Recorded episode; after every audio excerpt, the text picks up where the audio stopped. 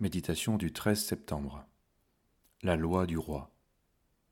Lire Jacques chapitre 2 verset 8. Sans doute, si vous accomplissez la loi royale selon l'Écriture, tu aimeras ton prochain comme toi-même, vous faites bien. Mais si vous vous livrez à des considérations de personnes, vous commettez un péché, vous êtes convaincu de transgression par la loi.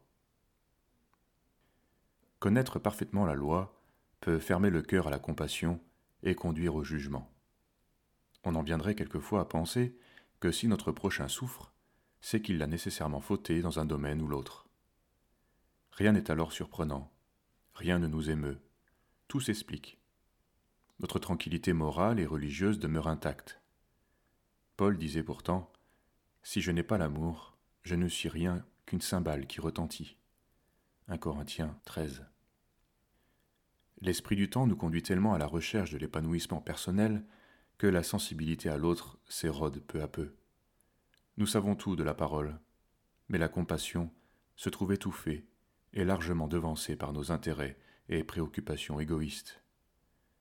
Beaucoup de femmes ont été séduites par le discours psychanalytique et ambiant invitant sans cesse à s'occuper de soi.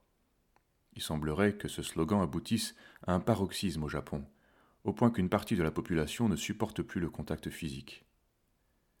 L'Évangile enseigne pourtant l'inverse.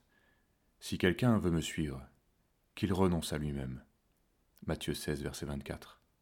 Paul dit encore Ne vous conformez pas au siècle présent, afin que vous compreniez quelle est la volonté de Dieu. Colossiens 5, verset 17.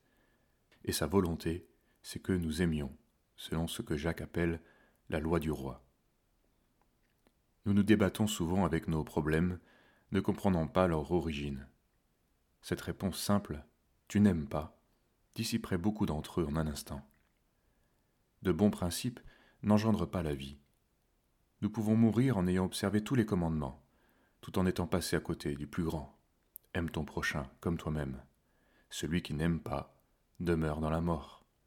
Matthieu 19, verset 19, 1 Jean 3, 14 nous ne trouverons pas en nous la force d'aimer, ni celle de nous y tenir dans la durée et en toutes circonstances. C'est pourquoi nous crions à Dieu comme l'apôtre Paul, Misérable que je suis. Romains 7, verset 24. Non, le bien n'habite pas en nous, mais nous avons un Sauveur, et nous aurons toujours besoin d'un Sauveur. Conscients de notre méchanceté, nous pouvons venir à lui, car nous sommes appelés par celui qui nous aime.